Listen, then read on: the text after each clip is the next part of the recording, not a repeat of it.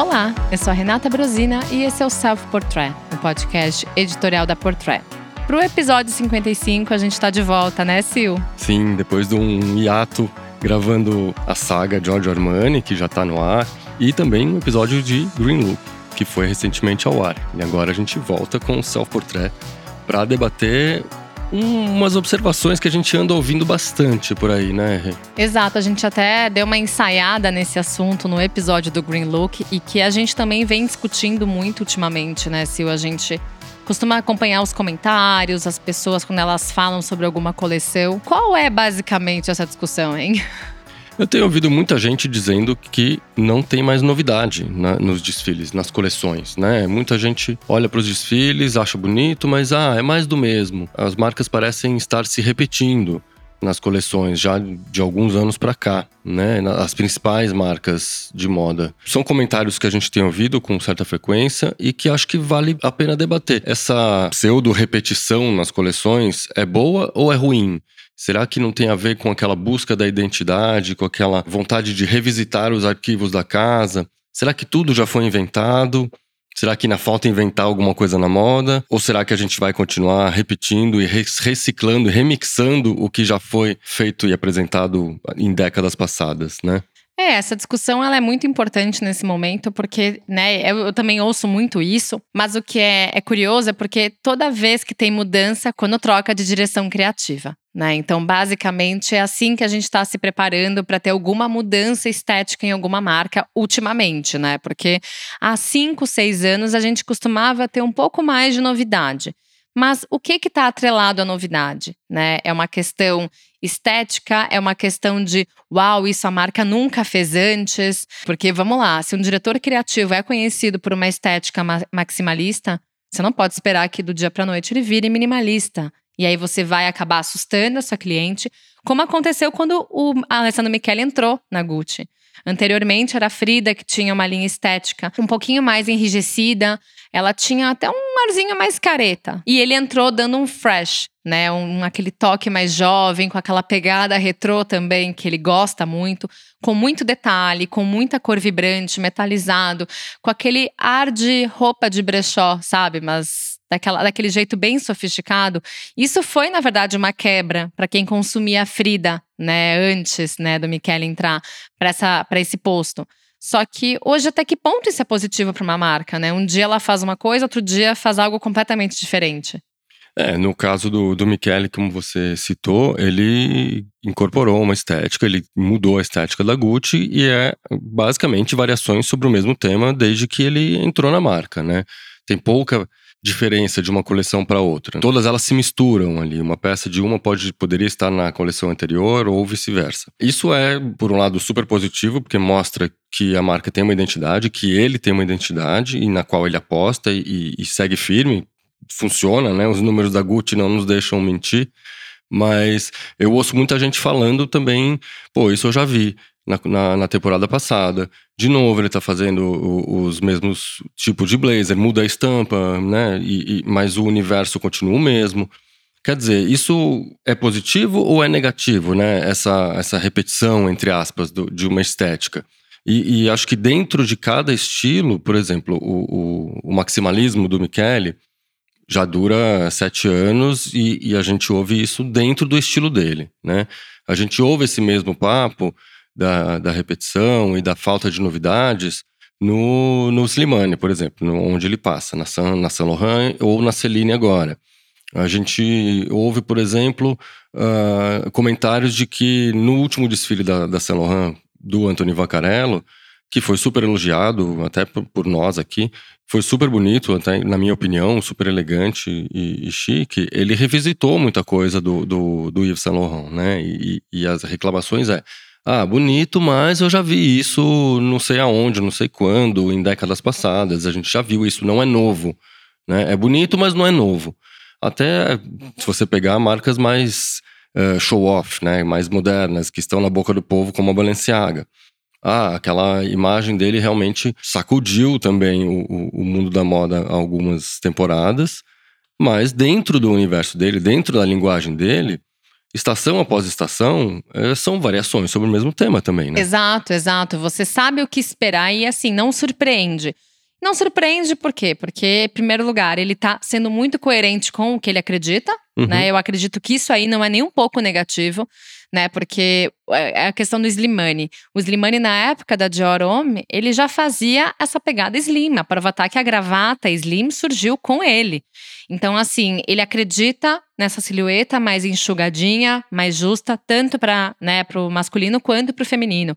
Quando a gente fala sobre Michele, a gente sabe o que esperar dele. E é isso. A primeira coleção dele pode ser muito bem misturada com essa última. Eu acredito que a gente também tem muito essa cobrança, e a gente falou isso no Green Look também, porque é muito de, uma, de um sistema de fast fashion que exige uma novidade atrás da outra.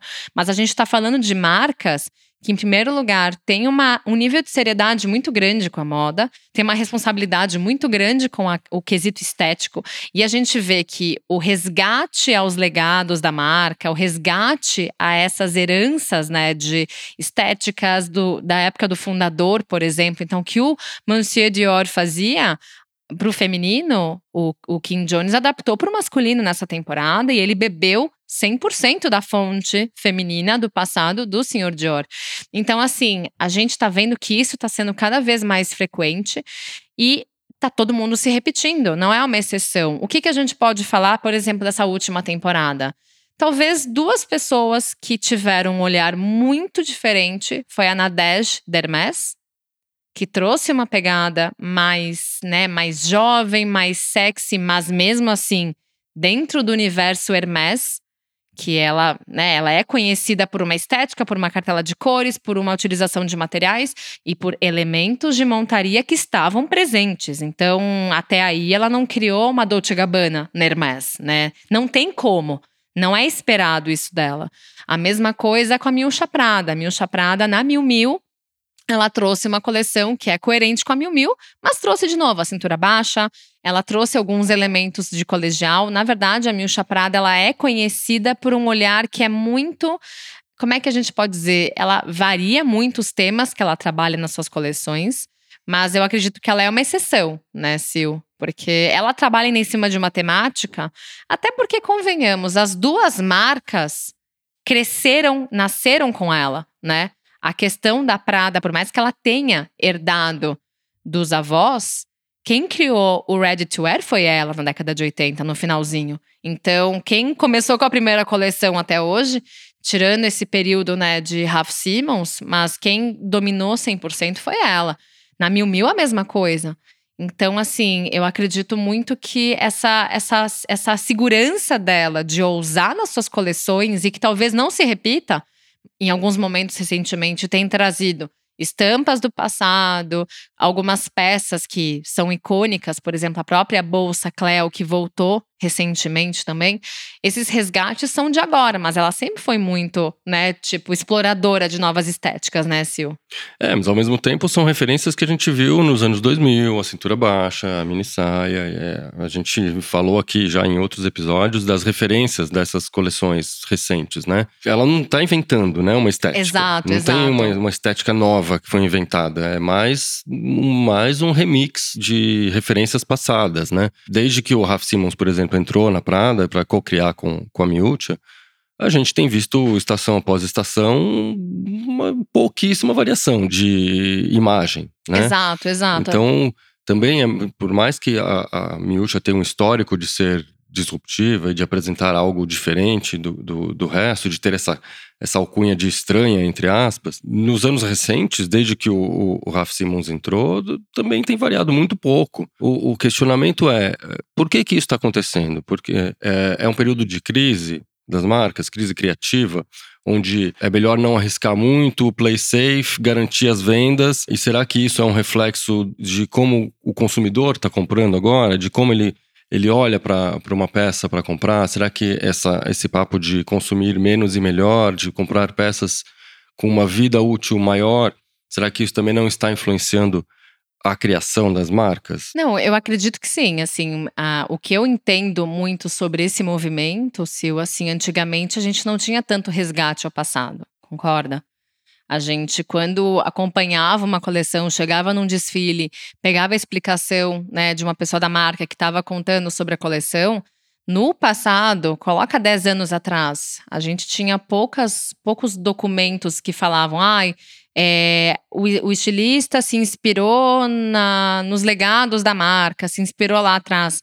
A gente não tinha tanto isso quanto a gente tem hoje, mas é, também. Tá cada vez mais frequente, né? Exato, mas também é aquela coisa, eu acho que também existe uma mistura, né, da gente hoje compreender como o luxo funciona e não esperar tanta novidade. Porque é aí que tá, a gente não pode esperar que a, que a Maria Grazia Chiuri assuma um papel de vacarello. Né? A gente não pode. Não é o tipo de surpresa que a gente está esperando. O que, que, vocês imaginam que a Maria Grazia vai fazer? Né, né? Dentro do universo dela, ela está apresentada sendo coerente com a estética que ela aposta, né? Não dá para de uma hora para outra ela virar uma outra estilista e ter um outro universo. Mas dentro do mesmo DNA dela ali, as variações são muito poucas. E isso acontece com todos esses que a gente citou, né? Exato. É claro, a Balenciaga não vai virar de uma hora para outra o Rei de Slimane. O, o, o Demna não vai virar o Rei de Slimane de uma hora para outra. Dentro do universo do Demna, as coisas estão se repetindo já algumas estações, né?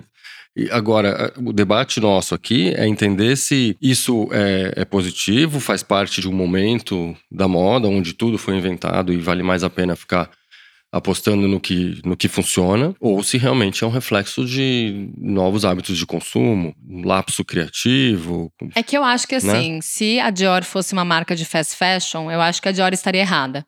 Você entende? Uhum. De seguir esse formato. Exato, porque o fast fashion é que, que tem essa obrigação de trazer a novidade o tempo inteiro, né? Exato. A gente, a gente vê o, o, o, número de, de novidades lançadas a cada dia, a cada mês pelas redes de fast fashion é alucinante. O luxo teve o período, né, de precisamos correr atrás do fast fashion. Exato, Aí, aí exato. lançava aquele monte de coisa, aquele monte de novidade, cansava muito rápido também, ficava muito esquizofrênico. Não, demais. E não é porque a Chanel, não é porque a Dior tem calça jeans que elas são fast fashion. Acho que as pessoas, por muito tempo, elas pensavam que o luxo estava extremamente atrelado ao vestido de festa.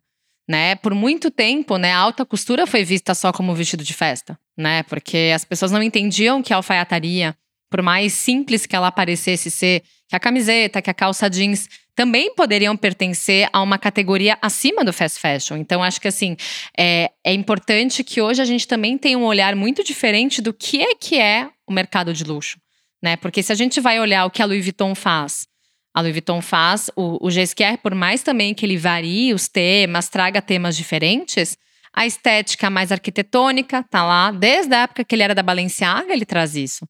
Tem as variações? Claro que tem. Se vocês forem olhar, tem volta e meia algumas referências de anos 80. Por quê? Porque é, é ele, ele foi contratado pela Louis Vuitton para isso. Ele traz as referências né, da própria história dos trunks que ele adaptou para as bolsas. Então, a Petite Malle, ela surgiu até com uma variação de abrir por baixo, né? Na verdade, ela, se, ela tem uma expansão da base da bolsa por baixo é uma surpresa, é praticamente uma nova bolsa. A gente vai ficar nessas exigências que o mercado de luxo, no supra de novidade, são profissionais diferentes. Né? A gente está falando de diretores criativos que têm uma responsabilidade muito grande. O próprio Pier Paolo, na Valentino. É, essa coleção foi surpreendente. Foi. Ele trouxe uma nova cor de rosa desenvolvida com a Pantone para a passarela. Que máximo, mas aquela silhueta aí é uma silhueta que ele já faz né? Não é que ele trouxe uma super novidade. Putz, ele é genial. Só que eu acho que, assim, talvez o único lado negativo é querer ousar demais. E o ousar, para mim, hoje é o que a Fendi está tentando fazer. Na verdade, eu acredito muito que a Fendi está tentando se encontrar com o Kim Jones. E eu acredito que eles não estão se encontrando ainda, né, Sil? É, acho que vale sempre esperar para ver o que, que vem, mas é, tem que entender qual é o raciocínio por trás ali, né? Na minha opinião, é, é tudo isso que a gente está falando, essa repetição de estética, essa falta de inovação que, que a gente tem ouvido as pessoas cobrarem do, do alto luxo, é, é reflexo do passado, do que a gente ficou viciado em ver novidades a cada estação, a consumir freneticamente. E, e, as coisas mudaram. É, acho que a gente tem que se acostumar a, a, entender que o luxo não precisa lançar uma novidade a cada estação e mudar radicalmente de caminho. Acho que a identidade das marcas tende a ser cada vez mais importante, né? Distinguir, ah, isso é Chanel, isso é Balenciaga, isso é Slimane. na, na Celine. Eu acho que isso acaba sendo, acaba tendo muito valor na hora da, das pessoas nesse momento onde as pessoas estão querendo comprar menos e melhor, com roupas duráveis que sejam rapidamente identificáveis como sendo de tal marca ou tal marca, eu acho que uma coisa leva a outra, uma coisa está encaixada na outra. Eu acho que sim, tem um pouco de que tudo já foi inventado. Acho difícil a gente partir de uma coisa completamente nova agora, do além, uma silhueta completamente nova. Acho que a gente tem vivido já alguns anos de, de revisitar e reinterpretar, o que não, não é um problema, eu acho. Tá tudo certo. As revoluções na moda, elas não acontecem o tempo inteiro, né? Elas aconteceram lá nos anos 50, nos anos 60. Uma, uma vez a cada década talvez aconteça uma pequena revolução. E acho que uma coisa é um reflexo da outra. Não é ruim a gente ter essa repetição, entre aspas, de imagem dentro de cada marca. Eu acho que é um reflexo de, de muita coisa ligada aí.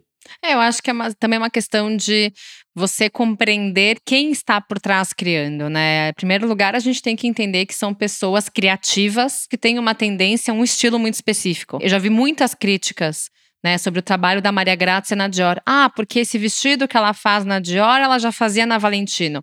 Sim, ela é conhecida por esse vestido, que é um vestido de alcinha, de tule, que ela já fazia na época do Pier Paolo lá na Valentino, quando eles né, eram uma dupla.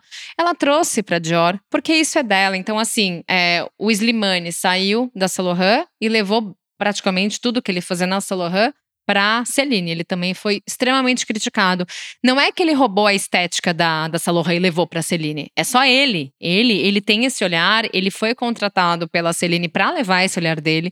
Então eu também acredito que as pessoas elas se confundem na hora de criticar.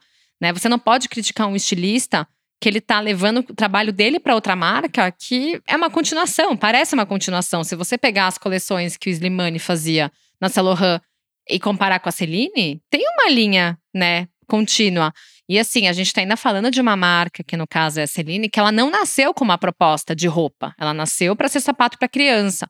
Então, nem essa esse heritage, né? A gente pode trazer, ah, porque o Izimani, ele se inspirou lá no, no começo. Não, não tem aquela. Não tem as roupas na época que ela foi criada. Então, a Louis Vuitton é a mesma coisa. O Ready to Wear foi criado pelo Marc Jacobs. Marc Jacobs, ele não é o dono da verdade do Ready to Wear da Louis Vuitton. Obviamente, se o Gisquer quiser se inspirar em alguma coleção que o Marc Jacobs criou para Louis Vuitton, tudo bem. Isso aí a gente pode falar de, né, volta ao passado, olhar para os arquivos. Mas são dois diretores criativos que eles estavam na mesma função, né? O Marc Jacobs saiu da Louis Vuitton para o Gisquer ocupar. Então, assim, eu acho que existe muito isso da gente também começar a compreender que cada diretor criativo ele ocupa um posto para exercer o que ele mais sabe fazer bem. É isso, e que ele tem assinatura e a marca tem que saber quem, ele, quem eles estão contratando também, né? E, Exato. E, e o, o, consumidor também saber o que, que você quer, o que, que você espera do fulano. O Slimane, ao invés de fazer o, o, o skinny rocker, faça a, a, princesa romântica, não vai fazer. Cobra de quem tem que cobrar, né? E a gente não pode esquecer que todos esses criativos, eles trabalham para uma marca, para um, um conglomerado, para né, um grupo, e que eles são cobrados por, por cifras. Também não dá para arriscar tanto mais, porque a gente já viu o quanto a dança das cadeiras funciona nesse meio, né? A troca de diretores criativos costumava ser muito maior do que, do que é hoje, inclusive. Exato, exato. E acho que é, esse play safe na, na, na criação também é reflexo disso. E os números vão muito bem, obrigado, né? Dessas marcas de luxo. Então, quer dizer, eles estão playing safe, mas estão tendo retorno. Não, com certeza. E também tem uma outra questão que eu acho até importante, porque assim, é, quando você é uma marca, principalmente italiana, né? Porque as italianas elas têm um olhar muito mais tradicional do que as próprias francesas. Por exemplo, uma Ferragamo. Puxa, o Paul Andrew estava fazendo um trabalho genial dentro, no meu ponto de vista, né? Um trabalho genial dentro da Ferragamo. Mas teve uma hora que ele começou a usar demais. E talvez, né, a família Ferragamo, que ainda, né, faz parte dos negócios, não tivesse identificando ele tão forte na Ferragamo. Sem falar que assim, por mais que ele tenha ousado, ele resgatou muitos ícones da Ferragamo, né? Peças que inclusive sapatos que eram realmente do passado, de criação do próprio Salvatore Ferragamo. Então assim, também existe uma limitação das marcas de compreenderem até que ponto um diretor criativo pode ousar né? A gente não sabe a razão final dele ter saído da marca, se foi uma decisão dele, se foi uma decisão da família, mas ao mesmo tempo a gente precisa sempre compreender que existe uma conexão muito forte entre, direção criativa e marca. Assim, existem algumas pouquíssimas exceções nessas marcas de luxo. Uma delas é, eu até tô meio tendenciosa, mas o senhor George Armani, né? Ele é um play safe. Desde sempre, no Desde caso dele, sempre. né? Então, assim, ele sabe o que funciona, ele sabe o que a cliente dele gosta, ele sabe até que ponto ele pode ousar, e ele é tão inteligente. Olha como as coisas são. Ele, para poder ousar para outros lados, ele criou mais marcas dentro do grupo dele. Então, para usar mais para o lado festivo, né, mais, como a gente pode dizer, é, aquele handmade muito mais sofisticado, ele foi para Armani Privé para trazer algo mais jovem, mais urbano, ele criou a Emporio Armani. Então, assim, ele foi tão, sabe, tão inteligente nesse aspecto que, em vez de colocar em jogo tanto na Giorgio Armani, na única marca que ele tinha quando ele criou, ele acabou criando outras para poder explorar esses lados e não tornar uma marca perdida, sabe? Então, se você for olhar todas as temporadas da Giorgio, ah, é mais do mesmo. Não, não é mais do mesmo. Tem diferença entre as coleções, óbvio, mas se você pegar uma jaqueta de alfaiataria de uma coleção de inverno e misturar com uma calça de verão, tá safe, tá tranquilo, é, a, né? A identidade tá mantida, né? A marca, a marca tem um DNA, a marca tem uma cara, a marca tem uma identidade. E eu acho que isso é, é valiosíssimo na, na, moda, as marcas terem essa identidade muito bem definida e o consumidor procurar tal marca por causa de tal peça, por causa de tal identidade. Quer dizer, eu quero uma ja bela jaqueta de couro, vou lá na, na, nas jaquetas do, do que o Slimane faz, seja para Saint Laurent antes ou agora na Celine. Eu quero um, um, vestido de red carpet, vou no Valentino e por aí vai, entendeu? Então, acho que é, tudo tá ligado, né?